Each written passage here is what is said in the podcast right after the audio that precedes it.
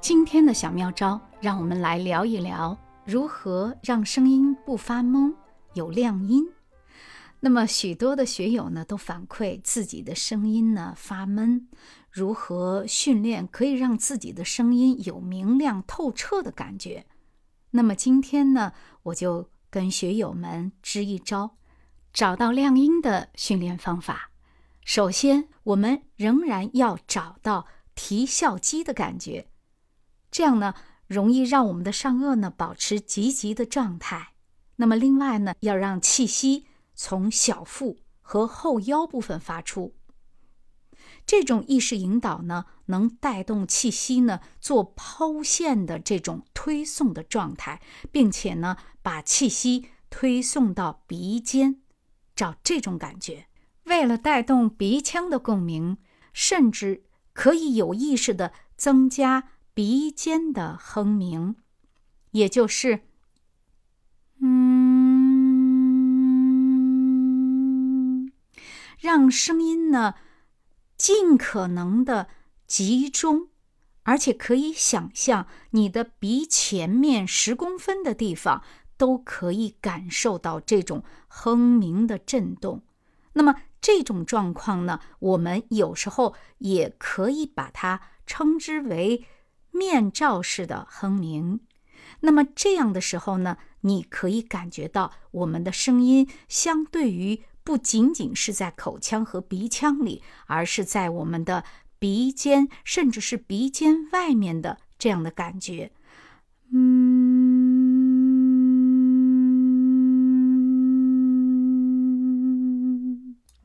另外一个技巧呢，就是要注意你的舌位，也就是让你的舌尖轻抵你的下齿背，然后呢，促成你的舌尖前面。成为横向的槽，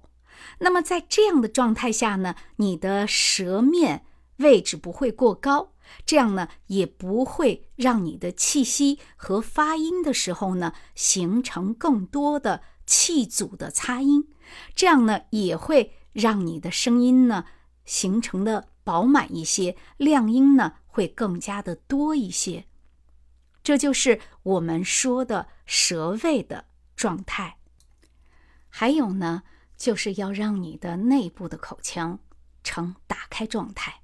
也就是我们经常说的半打哈欠的状态，或许是口腔内部含半口水的状态，或许我们说开发后口腔的状态，也就是让你的软腭和你的小舌头呈积极的提起状态，同时呢，我们的咽腔呈。开放式状态，那么这样呢？从鼻尖、舌尖和我们的咽腔后半部分呢，形成的这样的一个三角形的支撑讲话的状态，结合我们的气息，结合我们的面部的笑肌，也就是颧肌的提起状态，然后呢，再结合我们的声音的抛物线的输出状态，那么这个时候。我们的声音就会相对的年轻一些。我们呢，也可以通过以下的训练来巩固你的这种发声发音的状态。首先，来跟我一起练一个鼻尖哼鸣状态。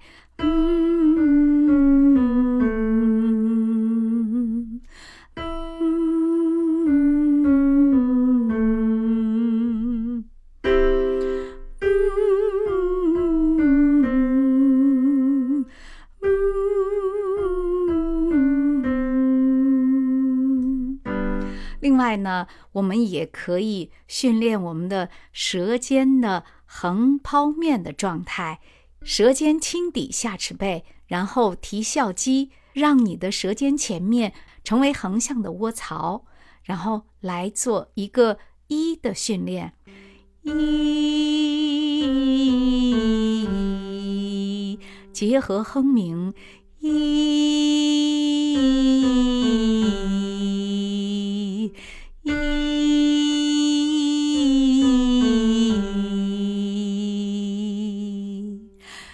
外呢，我们也为了让我们打开口腔，然后调动你的软腭、小舌头和咽腔的空间，我们可以发“啊。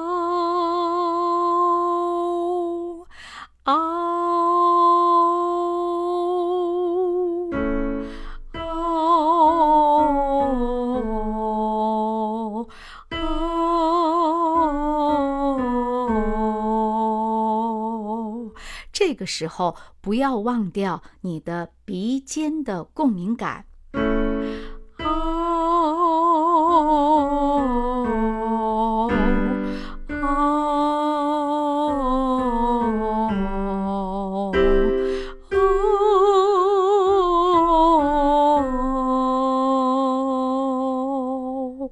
通过这样的训练呢，你的声音会更加的集中和明亮一些。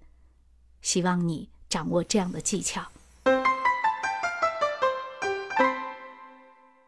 小妙招解决大技巧，你掌握了吗？